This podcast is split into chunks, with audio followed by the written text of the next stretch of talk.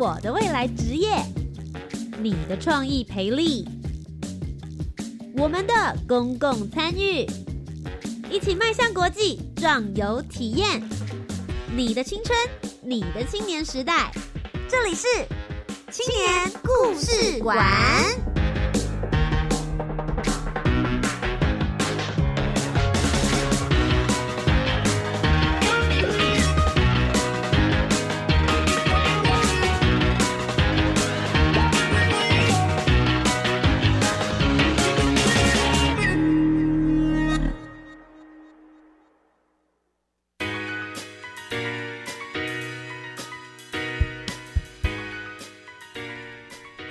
所有的听众朋友，大家好，大家晚安，欢迎来到由教育部青年发展署以及教育广播电台所共同制播的青年故事馆。我是节目主持人涂杰，欢迎大家呢在每周三晚上的七点零五分到八点钟准时锁定我们的教育广播电台，一起来聆听属于青年的故事。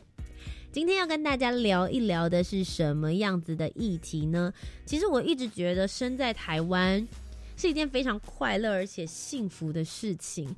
对于任何的议题，不论你自己是一个什么样子的立场，或是你有什么样子的想法，都能够提出来，大家一起共同讨论。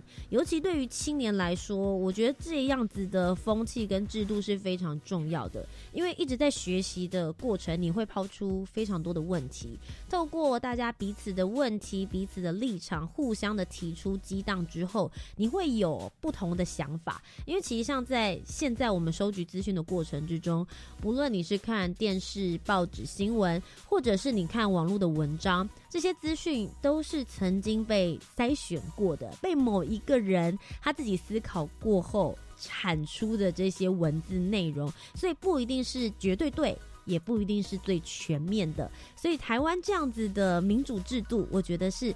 非常非常珍贵的一个资产，而今天要跟大家聊的就是教育部青年发展署呢，在每一年其实都有办理审议民主的主持人才培训计划，同时呢，他把它跟青年好政 Let's Talk 这样子的计划呢，等于是有一点他的前导。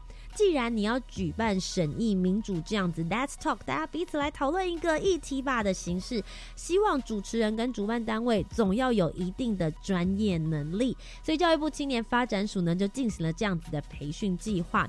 所以我们今天的节目当中呢，就邀请到了来自于城市浪人国际育成协会的两位谢怡婷以及陈思玲，他们在今年度呢都参加了这样子的培训计划之后，在七月五号已经举办了他们的第。一个活动针对 gap year，就是青年，你到底应不应该休息一年的时间，去好好的寻找？你可以用各种不同的方式，可以壮游，会去攻读，可以用各种的方法来去寻找在校园里面你得不到的人生答案。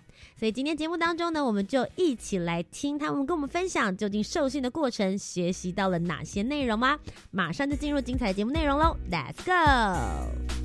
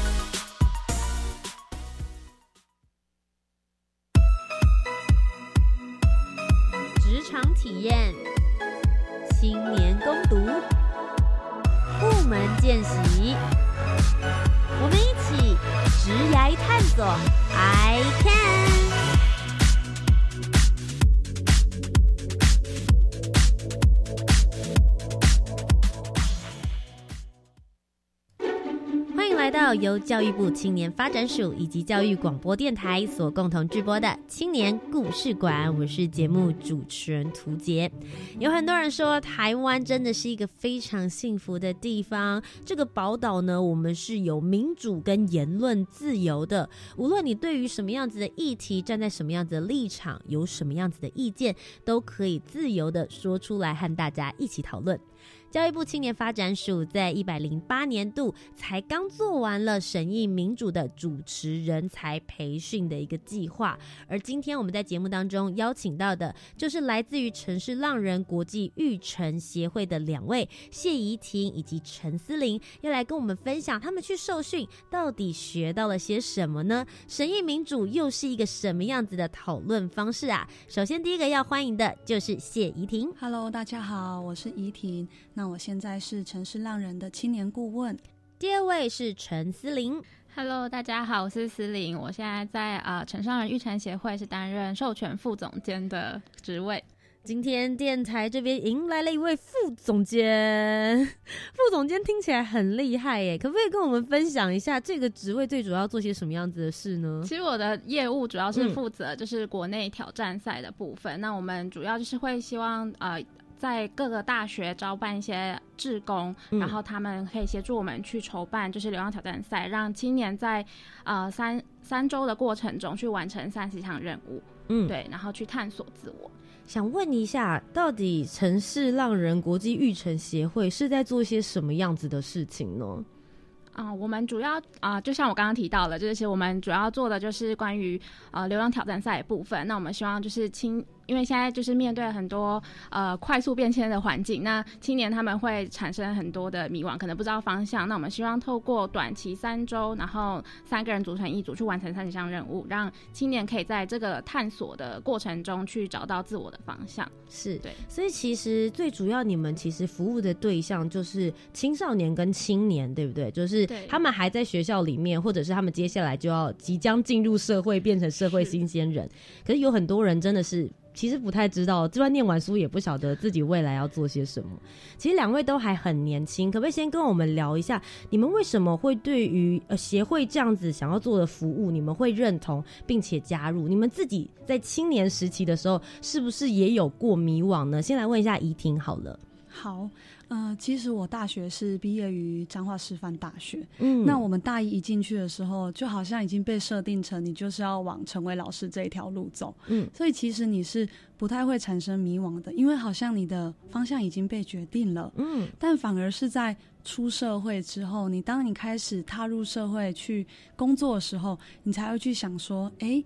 这真的是适合我的工作吗？这真的是我热情于做一辈子的事情吗？嗯，那这时候你就会开始想要去学习，还有尝试更多更多的可能性。嗯，那也因此我就认识了城市浪人，他们在做的事情就是。号召青年一起参与流浪挑战赛。嗯，那这挑战赛很有趣哦。他把这三十个任务分成了四大面向。嗯，他可能会是自我的探索啊，自我的了解，可能是跟社会做连结，可能是鼓励你勇敢的去冒险、去探险，做一些你不敢做的事情。嗯，今天要你一个人去做，你会觉得很害怕。但是透过一个活动，你实际去参与，而且你有伙伴，你真的会跨出舒适圈，做出你平常不敢做的事情，然后对。自己有很正向的肯定，嗯，那我觉得这真的太棒了，而且这是我大学的时候没有机会体验到的，因为我大学的时候啊，我花了整整四年时间都在打工，对，因为我自己半工半读，所以没有机会参与这些东西，所以我觉得现在大学生真的太幸福了。那我当然更要支持这样子的理念，所以我就加入城市狼人，然后变成了去年的筹办团队之一。是，我觉得我可以补充一下怡婷刚刚所说的。我觉得现在的青少年跟青年们真的很幸福，有很多人愿意花时间、用心去引导他们接触这个世界，或者是身边的人，让自己的感受力能够更加的放大，学习到很多课本以外的东西。我自己印象还蛮深刻的是，之前青年故事馆有邀请他们的另外一位讲师，叫做妙涵。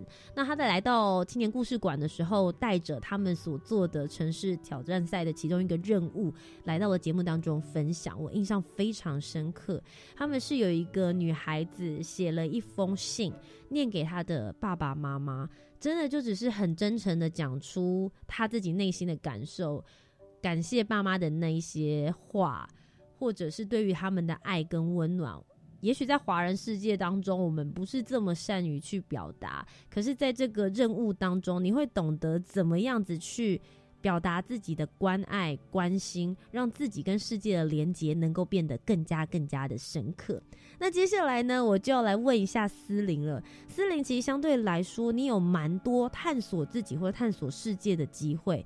你曾经到过澳洲去做国际实习，到印尼做国际志工，也到过斯里兰卡做非营利组织的观察员。你自己也是德国的交换学生。你有很多探索自己的机会，在你的青年时期的时候，那怎么现在会想要来做青年的这样子的服务呢？我觉得这会比较回扣到我自己的个人生命历程，但是这有点长，所以我就呃简短的讲。就其实我以前是一个非常害羞的人，我个人就现在就是 在广播。节目上，我觉得根本就是一个很不可思议的事情。嗯，对，就是，但是因为我透过就是不断的挑战自己，然后跨出舒适圈，然后去累积了这一些经验，然后我觉得才会帮助我就是成为现在的我。所以这也是为什么我很认同就是陈浪的原因。对，那我想要问一下，其实陈浪在做这样子的事情，说老实，组织就可以自己一直去举办自己的活动，招募不同的志工，找到不同的资源。可是你们怎么会想要跟？去参加这样子的青年好政 Desk Talk 计划，然后进而这一次去参加了审议民主的主持人才培训计划呢？因为我们觉得，如果你想要改变目前青年的状况的话，嗯，他必须从很多的面向去投入跟下手。是，所以其实陈浪他不是只有自己组织有在办活动，我们也曾经想过用其他的方式去做，可能是实际到体制内的学校啊，或者是呃跟。老师做培训啊，甚至是进入到教育部里面，透过嗯。合作的方式，我们也尝试都要解决青年迷惘的问题。那像这一次的青年好证，就是属于跟政府合作的方式。嗯，所以你们其实比较像是专案合作计划。那这一次你们所提出在七月份已经做完了这个 Desk Talk 的计划，大概是一个什么样子的形式？主要的目标内容又是想要讨论什么样子的议题呢？嗯，我们这次主要讨论的议题是，啊，以 gap year 去解决青年迷惘的问题。因为其实我们自己组织内就是在呃解决青年迷惘的问题，就想要解决这个青年迷惘问题。但是我们发现，其实，在不管是呃政府或者是其他的相关组织，他们其实也是以同样的，就是可能以 gap year 的方式，就是让啊学生他们不断去壮游啊，或是冒险等等的呃一些提供资源的方式，让青年去找到他们的。呃，使命对，去找到自己想做的事情。那所以我们就是以这个呃，以 gap year 去解决青年迷惘的可能这个题目为主要的讨论议题。那就是希望可以从中去听到，就是青年他们对于这个方式到底呃。以 gap year 对他们来说，到底是不是有用的，协助他们去解决他们自己可能遇到迷惘的问题的一个方式？对。可是其实像 gap year 这个名词，它并不是一个新创的，它其实就是大家好像都有听说过，但不一定每一个人。都真的有勇气去自己找出一个这样子的空白时间点。对于你们自己来说，你们在准备在七月份，在等于是说你们开始办活动之前，你们自己对于 gap year 的定义，或者对于它的想象是什么呢？怡婷。我觉得透过这一次的活动，我也上网去查了一些跟 gap year 相关的资料，嗯，然后你就会深刻感觉到，在呃国外的文化跟在台湾的文化比起来，确实真的不太一样哦。呃，以在国外来说，gap year 它或许会是一个行之有年的文化。当你想要休息一下，想要呢去找寻更多的可能性，或是更认识自己的时候，我们可能会透过休学、休学或休息。一年的方式去进行，但是在台湾，如果是我们的家长听到说哈，你要休学一年，为什么？或者是小孩子自己也会想说，哎，我这样停了一年，会不会就跟不上大家？对，会比别人慢了的那种感觉。是，所以其实大家都有听过，也很向往，但真的要跨出那一步，我觉得很需要勇气。真的，是令你自己觉得呢？其实我是，嗯，我以前对于 gap year 的想象就是。反正就是你是无无目的的，然后去给自己一个一年放松。但我也是经过这一次的议题讨论之后，我才比较知道，就是其实啊，国外所提的 gap year，它不是让你漫无目的的去去做去做任何你想呃去做什么事情，对，它其实是要以个人的规划为出发点，就是你这个人你想要尝试什么样的东西，然后你要透过这一年你休息的时间，然后去做各种不同的尝试，所以你就可以从中就是知道说，哦，你到底比较喜欢哪一个，而不是无。法选择的这个状态，OK。所以其实呢，透过两位，我们现在稍微了解了哦，在七月份的时候，你们所提出来抛出的这个议题，其实就是大家一起来试试看，讨论一下 Gap Year 对你自己的意义是什么，或者是了解 Gap Year 是一个什么样子的东西。那你们为什么会去参与这个神意民主的主持人才培训计划呢？这两个之间有什么关联性吗？嗯，这其实就像我刚才说到的，这是城市浪人跟政府部门的一个合作专案。嗯，那政府就提出说，我们透过审议式民主的讨论，或许我们可以形成一些意见啊，或者是一些想法，然后再回交给教育部，那他们就可以针对民间的意见，去制定出更适合大家的方案。嗯，我想要问一下，因为其实呃，听众朋友现在正在听的过程，他们会一直听到我们讲“审议民主”这个名词。可是我相信，因为我我的节目大概我们就是给青少年或是青年听的，对于大家可能来说会有一点陌生。你们可以稍微帮我们解释一下“审议民主”是一个什么样子的概念，或是什么样子的一个制度方式呢？嗯，审议民主它其实就是透过呃。可能不断的对话，然后就是给对方空间，然后去纳入多元的声音。它不是必须一定会站在某一边，就是它是可以有正反两边的的意见，然后它可以是一个比较具争议性的议题。然后所以其实通常就是用比较具争议性的议题，他们可以就是透过这个过程中去去协助他们，就是知道说哦，其实有不同的观点在这里面。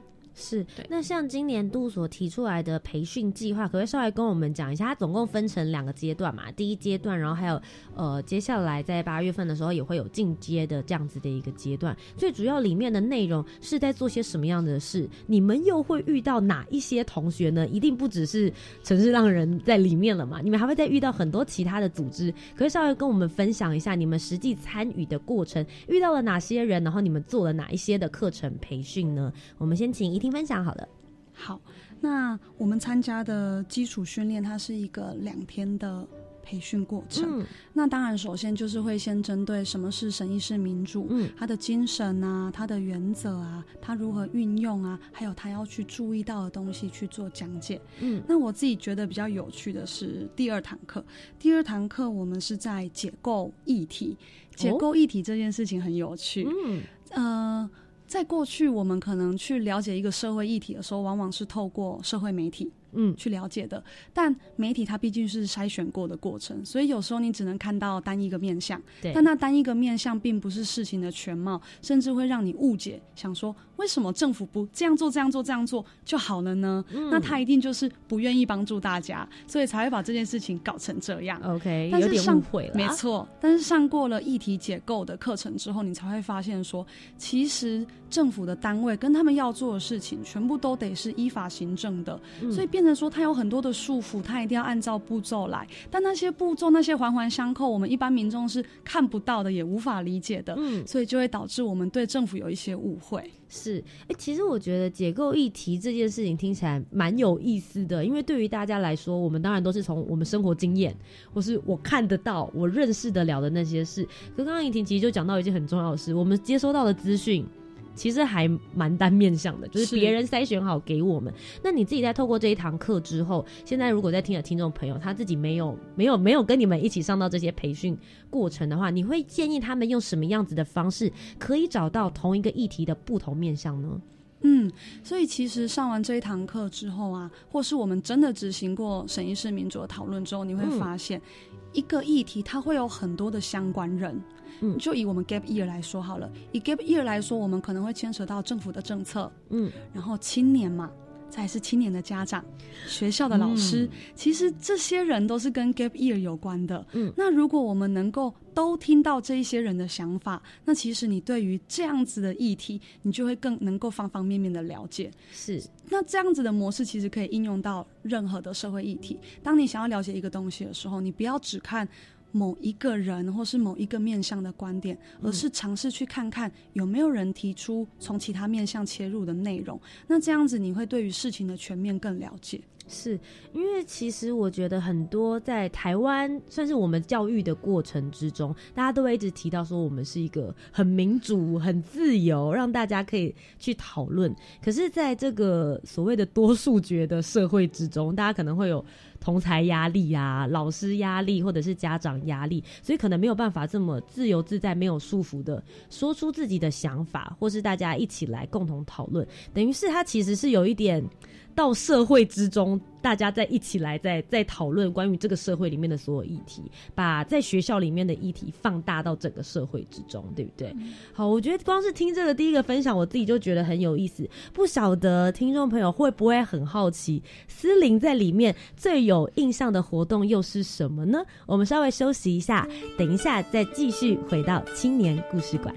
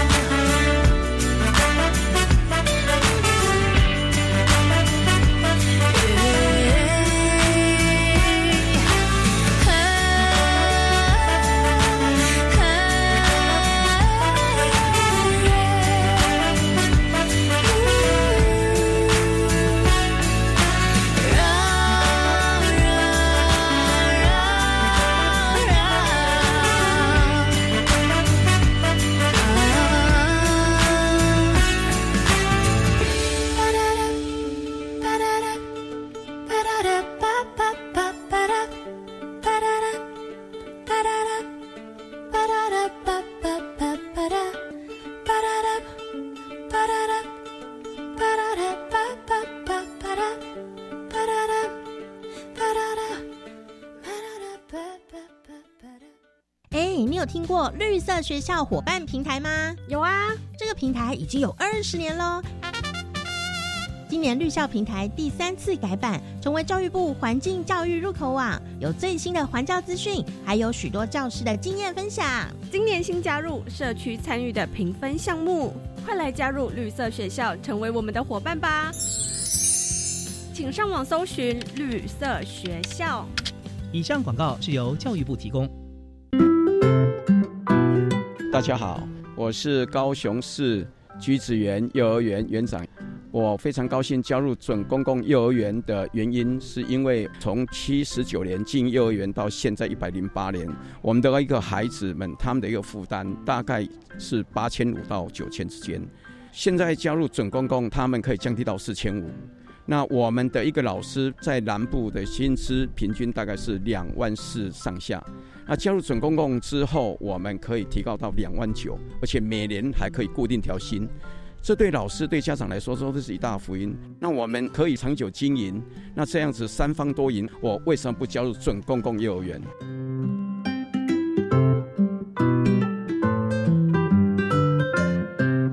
准公共幼儿园优质评价，让你托育的好，负担得起。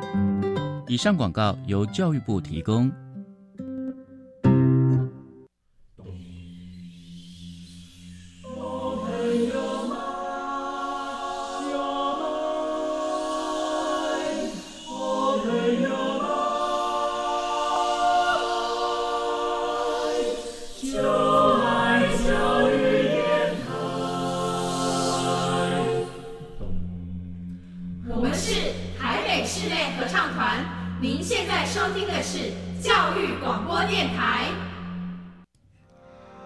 回到由教育部青年发展署以及教育广播电台所共同制播的青年故事馆，我是节目主持人涂杰，来到我节目的第二阶段了。在上一个阶段呢，跟大家分享了由教育部青年发展署所举办的一百零八年审议民主主持人才培训计划。今天呢，邀请到的两位是来自于城市浪人国际育成协会的谢怡婷以及陈思玲。Hello，大家好，我是怡婷。您嗨，大家好，我是思玲。在上一个阶段，怡婷已经跟我们分享她在培训过程之中印象最深刻的就是如何解构一个议题。当你遇到了一个有争议性的问题的时候，应该要怎么样来收集资料，用最全面的方式来了解它相关的背景，以及应该要怎么样子来做更深入的探讨。接下来就来问问思玲吧，思玲你自己在这段培训过程之中比较有印象深刻的是哪一段课？课程呢？嗯，我自己最喜欢就是比较实用性的东西，嗯，所以我是很喜欢第二天最后的就是呃工具备课程的分享，对，然后就呃那时候呃我最其中呃其中一个积极聆听的方法就是觉得很有趣，因为它就是让我们一分钟的时间，然后去阐述呃自己想讲的东西，嗯，然后不管你讲什么都可以，然后对啊一分钟之后对方再重述你的你讲的话。那其实，嗯，对，那在这个过程中，其实就让我去去学习说，哦，就是我们在审议式民主的这个讨论过程中，我们需要去好好的等待别人把话说完，然后去倾听别人真正想说的话，对，然后就是可以训练自己比较专注，然后比较尊重的一个态度。你们当时受到这个积极聆听的训练，是两位互相听吗？还是你们会听其他团队的？它是一对一的形式。对，哦，OK，所以就是呃，老等于是老师。然后跟你一起吗？没有，就是比如说，像是我跟你现在就可以，啊，我们就一分钟，然后你就一直讲讲讲讲讲，然后我就一直听。OK，然后你再重复我所说过的话，这样看你们我们传达出来的跟你接收到的是不是同一个讯息？对。我自己觉得这个蛮有意思，我常常都在想说，我们节目大概将近有一个小时左右的时间，我们讲完了之后，听众到底 还记得多少，对吧？因为有的时候你就会觉得说，我已经讲的很清楚了，或是我们讲的应该都是中文吧，可是发现我讲完了之后，他对方好像还是没有 get 到。你自己在这个训练的过程之中，你觉得有什么样子的诀窍吗？积极聆听。积极聆听，我觉得，嗯，好，我觉得这个好难，好难说哦，因为就是其实我我是跟鲶鱼说，但其实他现在讲什么，我也哎，他那时候讲什么我也忘记了，只是我那时候就只是啊想说，就是在过程中其实去听到一些重点，比如说他可能会有一些加强的语气，或是一些情绪，我觉得那个是重要的。嗯，对对对。那这个课程你觉得对于你后来在办活动的时候有什么样子的直接性帮助？嗯，我觉得比较是就是让我在呃，因为我那时候是带分桌的主持人，然后就带青年去讨论那个关于那个议题。嗯，那我觉得就是在呃重塑跟整理青年他们的想法的时候是很有帮助的，因为我可能更可以专注在他们所表达的一些观点上面。嗯，对。怡婷有记得这一堂课吗？这我也印象很深刻。积极聆听对于主持人来说是很重要很重要的一个技巧。嗯，因为主持人你。在那个当下，你是主持人，你当然会对这个议题你也有自己的想法，嗯，所以当你听到你的组员分享了一个想法之后，你可能马上马上内在就产生冲突了，嗯，但你可能要先保持中立，然后听完对方在讲什么，帮他做重点的整理，并且重复他刚才说过的话，跟他做确认。就像刚才图杰说的，有时候我讲完了，但对方不一定有真的接收到，所以我们要透过这种重复确认的过程，去了解到主持人你没有误会或是偏颇了对方所想。表达的东西，嗯，我觉得你刚刚讲到一个我自己个人蛮有想法的，就是保持中立这件事情。因为每一个人对于议题，尤其是审议民主，你们刚刚有提到说，它是针对一个有争议的议题。大家一起来讨论，可是主持人心里一定也对这个议题他自己有一个想法嘛？没错，对，所以常常大家在转述出来的时候，可能这个措辞啦、语气啊，甚至会用自己的想法要去做一些解释。所以透过这堂课的方式，可能你会稍微知道说，到底在主持这个会议或者是主持大家的想法过程之中，应该要怎么样子来整理。听起来都是直接用上课的内容哎，你们之前也有提到说，哎，是有夜师会来的吗？呃，那先请怡婷好了。怡婷，你们当时请到的夜师是谁呢？对你们后来在办的活动有什么样的直接帮助？好，因为当初呢。就是我们跟政府有这个专案的合作，那我跟思玲就开开心心的去上课了，但没有想到去上课之后才发现，哇，教育部青发署对我们有好高好高的期待哦，然后还配了一个非常非常专业的夜师给我们。那我们这一组的夜师是呃吴丽荣老师，嗯，他是台湾社区医疗整合照护学会的一员，是，那他真的非常非常的专业，几乎是手把手的带着我们去设定我们的议题呀，然后教导我们该。如何主持啊？有一些眉眉角角啊，然后要注意的地方啊，都一路这样陪着我们去成长，所以让我们在短时间内那个能力真的是大幅提升。，level up，没错。哎，其实你们去参加这个培训计划，到后来你们执行活动时间。非常短暂的，你们是在六月底的时候进行培训嘛？然后七月五号的时候，你们就举办了活动。思玲，你们在这中间过程，听说有经过了一些挣扎跟跌跌撞撞，是吗？我们最节目里面最喜欢听不顺畅的过程了，因为不是每一个人的人生都一路顺遂嘛。顺遂大家都很希望有，可是怎么解决问题跟困难，其实反而才是最重要。你们这中间发生了什么样子的事情？嗯，其实呃。就是关于关于原本的议题，我们原本设定可能就是只是呃很大范围的想说哦，我们就讨论就是关于台湾青年使呃的使命感教育这件事情。嗯，对。然后我们当初没有想说要用审议式民主就是这么扣合的方式去进行。嗯。但之后就是发现哦，其实教育部对我们很大的期待。之后我们其实就是在六月三十培训完之后。就开始密集的讨论，然后到七月四号，呃，我们就经过夜师的引导，就是啊，帮我们聚焦更多呃，更更聚焦那个问题，所以我们就是讨论说，哦，以 gap year 的的方式去解决青年迷惘的可能。那所以就是希望可以透过这议题去去纳入多元的观点，这样子。对，好，那我们就来聊一聊你们的成果发表好了。刚刚前面大概已经知道培训课程的内容，听起来。很多元，而且我觉得是非常实用的一些课程。听起来刚刚那些事情，其实即使你不来办活动，对于大家平常在日常生活之中，不论是工作啦，或者是跟你们的孩子去做任务的相处，都很有帮助。不过聚焦到七月五号你们办的这个活动，可不可以先简单让我们了解当天活动你们是用什么样子的方式来进行，又有哪一些不同的程序，让大家一起来讨论 gap year 这样子的议题呢？其实审议式民主啊，他很在乎的是来参与的每一个人，他们所接收到的资讯是不是同等的。嗯，所以我们在办呃，七月五号那天在办 Let's Talk 的时候呢，我们有制作议题手册。那这个议题手册其实就容纳了很多国内外啊对于 Gap Year 的想法，或者是实际的做法。那当然也包括我们台湾是怎么做跟怎么看待的。那除了有议题手册提供给现场参与的青年之外，我们也有邀请体制内的。嗯，在从事教育服务的人，还有体制外的人，他们去提供不同的路径，然后去分享说，那他们是怎么样协助青年走出迷惘的？嗯，那其实这两个讲座也是在协助青年补充资料的更完整，好帮助等一下的审议式民主讨论。嗯，那开始进行讨论的时候呢，我们先进行议题的结构，把 Gap Year 这个议题拆成各个方方面面，然后最后再针对。呃，更深入的议题、子议题去进行深入的讨论，最后做总结，这样子。那整个时程大概历经三个半小时，三个半小时的时间。哎，那你们总共当天参与的人数有多少？然后大概是来自于哪些地方呢？或者是他们的职业是什么？嗯，其实我们当天参与人的青年有大啊大。没事，你直接从呃题目开始接。好，就是啊，其实我们当天参与的青年大概有三十四位，然后呃都是大学，都主要都是大学生。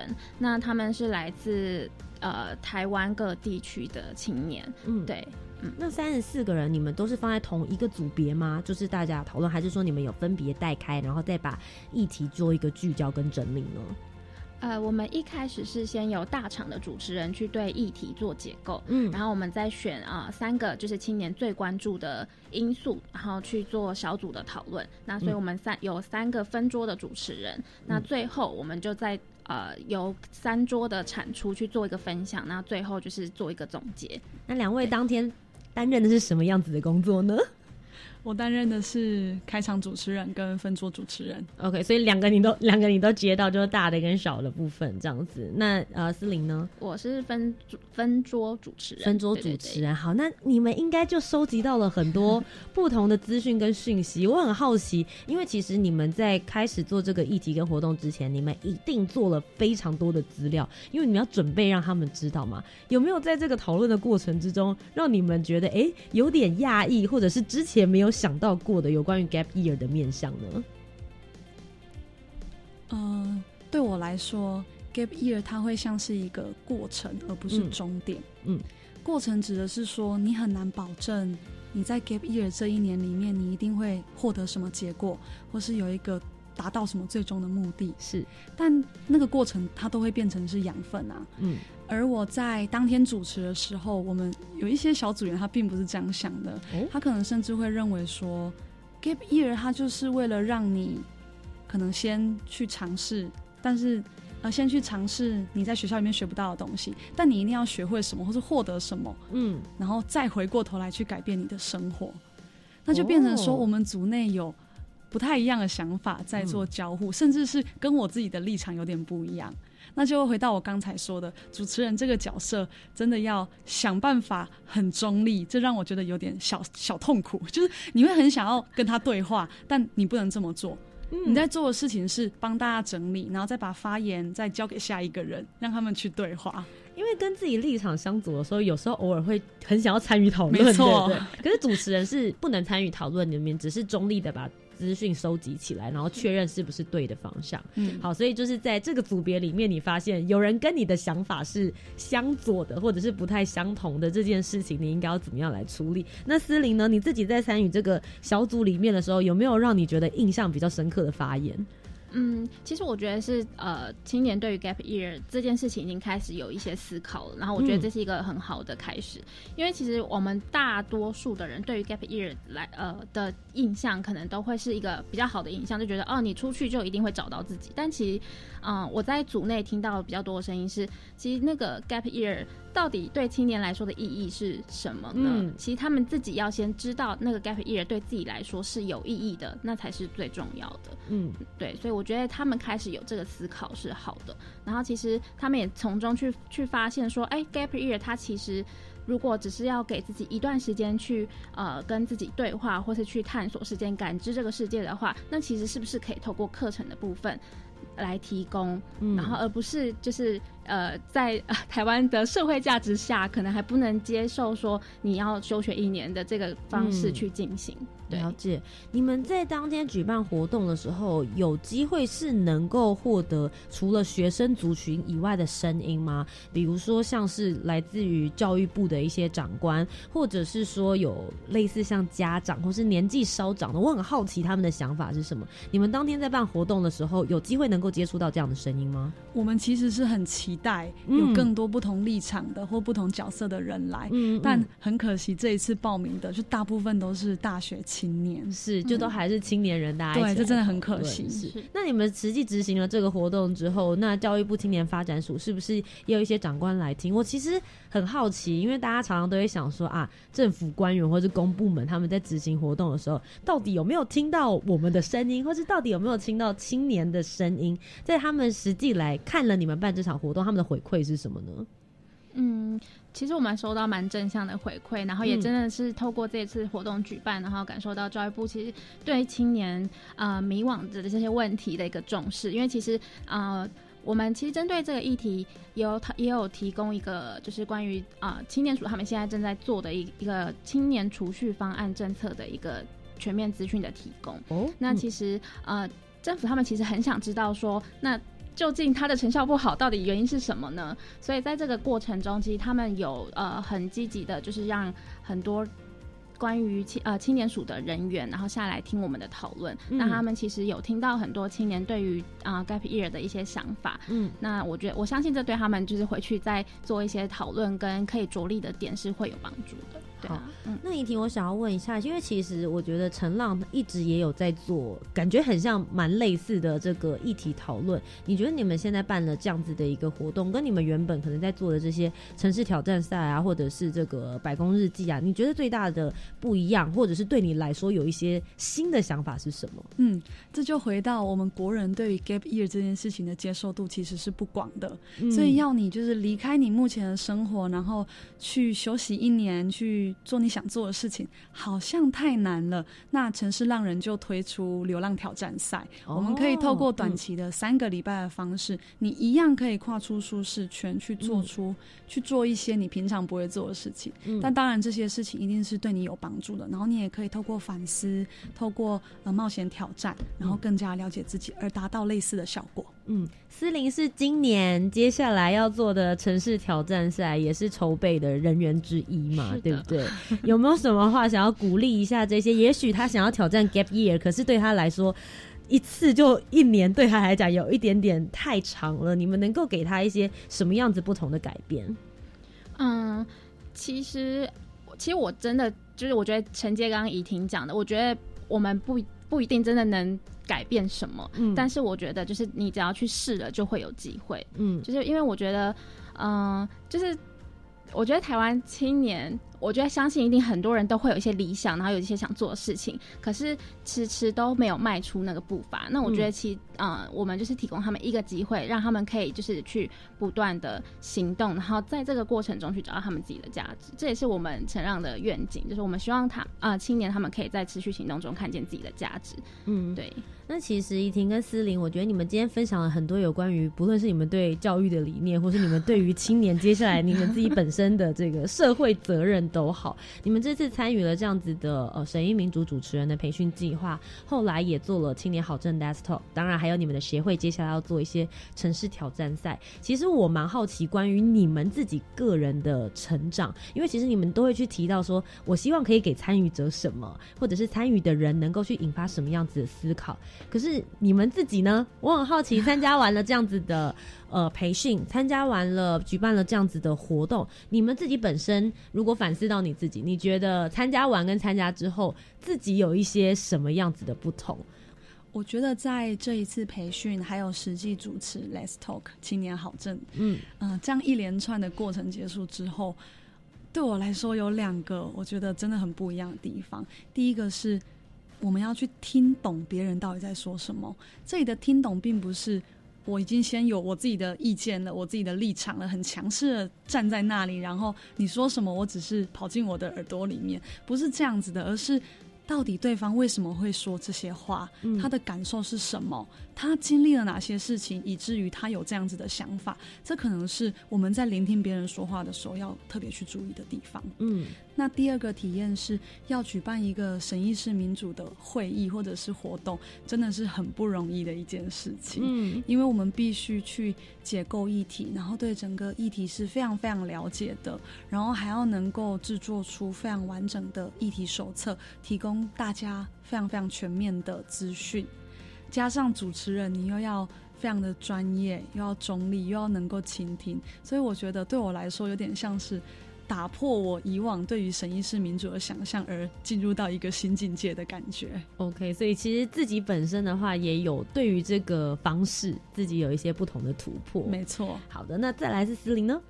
好，我的个人是比较思考面向的。嗯，对，就是我觉得，呃，在这之中，就是试着去聆听别人说什么，然后，因为我觉得，其实，在听话这个对话的过程中，到你真正去理解，然后接受它，是一个。一个 gap，就是我觉得那个是一个很不容易的事情。然后我要怎么样，就是呃坚坚信自己的的立场是对的，但是又接受他的立场呢？就是我觉得这是一个我自己每次都在提醒我自己，就是不要急着去否定别人，然后不要认为别人的不好。我觉得这是啊给我一个很好的功课。是。然后另外一方面，我觉得跟青年。讲话实在太有趣了，就是他们是一，就我觉得台湾的青年还是可以期待的，对对对。那今天的节目的最后，就请两位给十八到三十五岁青年一句鼓励的话好吗？好，那 Hello，大家好，我是怡婷，我想要对我们现在台湾的青年说，你永远要让自己有选择权，不管是在学业啊，或是工作啊、爱情啊、生活啊、家庭啊，你永远都要让自己有选择。当你握有选择的时候，你的生命才会变得更精彩，你才不会觉得孤单跟孤立。那或许你会觉得说，可是我现在的生活就是没有选择，我好像只能随波逐流。但是相信我，如果你愿意踏实的好好生活，然后一点一滴的去前进，那你一定会拿回你的选择权的一天。好的，谢谢怡婷。接下来呢是思玲。嗨，大家好。呃，我想要跟青年说的话是：启程即是归属，就是你前往的每一步，它都会让你成为你自己，所以加油。好，今天再一次非常谢谢怡婷跟思玲来到我们的节目当中。他们在今年呢参与了神意民主主持人的人才培训，后来也举办了非常精彩的青年好政 Dance Talk 的计划。也希望大家可以继续关注城市浪人国际育成协会接下来举办的精彩活动。今天谢谢你们，谢谢谢谢。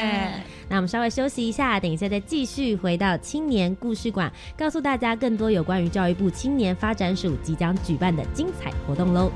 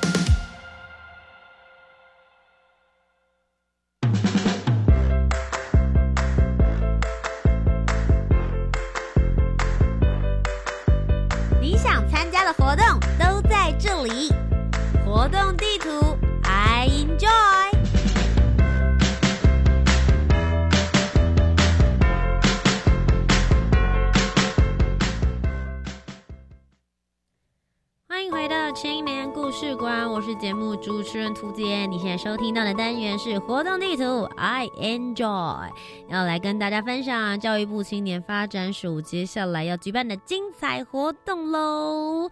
首先呢，就要先邀请一下十八到三十五岁的青年仔细听好啦，因为这些活动呢，也许就刚好有适合你或是你需要的计划。如果是爸爸妈妈现在正在听的话，也可以帮你们家小朋友稍微注意一下啦。首先呢，今天第一个要跟大家讲的活动内容是一百零八年度的大专生公部门见习计划，第三梯次呢，现在正在火热报名中。报名期限呢，其实已经快要到了，到八月三十号为止哦。而这一次的第三梯次呢，是在今年度的十月到十一月之间会进行见习，请大家务必要把握机会。如果有兴趣的话呢，可以上 Reach 职场体验网，就可以找得到相关的见习工作是在哪里啦。接下来是一百零八年度青年创业家见习。教育部青年发展署为了鼓励青年投入创业的行列，在今年呢，由四十家 U Star 创新创业计划辅导的新创公司，提供了五十名见习名额，让有意创业的青年以及学子们可以及早了解新创的事物有哪一些，培育创业家的精神以及专业的技能。本年度的见习期间呢，是从即日起开始，一直到十一月三十号为止。见习的时数呢，是以三百个小时为限。见习的期间，会有教育部青年发展署提供见习的青年每小时一百五十元的见习津贴哦。U Star 创新创业的公司呢，将安排辅导员从旁协助以及指引，相关的职缺讯息都会刊登在教育部青年发展署的 Reach。职场体验网，其实上网之后，你就会发现里面的职务内容非常多元，所以无论你是对于未来有什么样子的目标跟想象，都欢迎你可以来踊跃投递履历表了。再来呢，要跟大家分享的活动是一百零八年青年好政系列 That's Talk，全台 Talk 现在正在热烈的办理之中。教育部青年发展署呢，在今年的七月到九月份，已经全台接力，现在不断的在办理所有的讨论活动，总共有二十八场，里面包含了教育创新、地方创生、媒体试读、部落发展等时下最夯的主题，就要邀请你跟着我们一起来讨论，发生属于你自己对于这个议题的意见跟想法喽。最后呢，就是青年壮游点的计划啦。教育部青年发展署呢，与非营利组织以及大专校院合作，在全国各地设置了五十九个青年壮游点，提供十五到三十五岁的青年全年度而且常态深度的在地服务。透过办理文化、部落、生态、农村、渔村、志工。体能等多元的活动，让青年有机会可以体验台湾在地的生活跟文化。如果你想要好好的深度游台湾的话，这就是一个很棒的机会了。欢迎大家呢，可以上教育部青年发展署的壮游体验学习网，就可以通通找到相关讯息喽。以上就是今天的青年故事馆。如果你喜欢我们的节目内容，不要忘记锁定教育广播电台，每周三晚上的七点零五分到八点钟，有主持人图杰我带着你一起聆听属于青年的故事。那我们就下周节目再见喽，拜拜。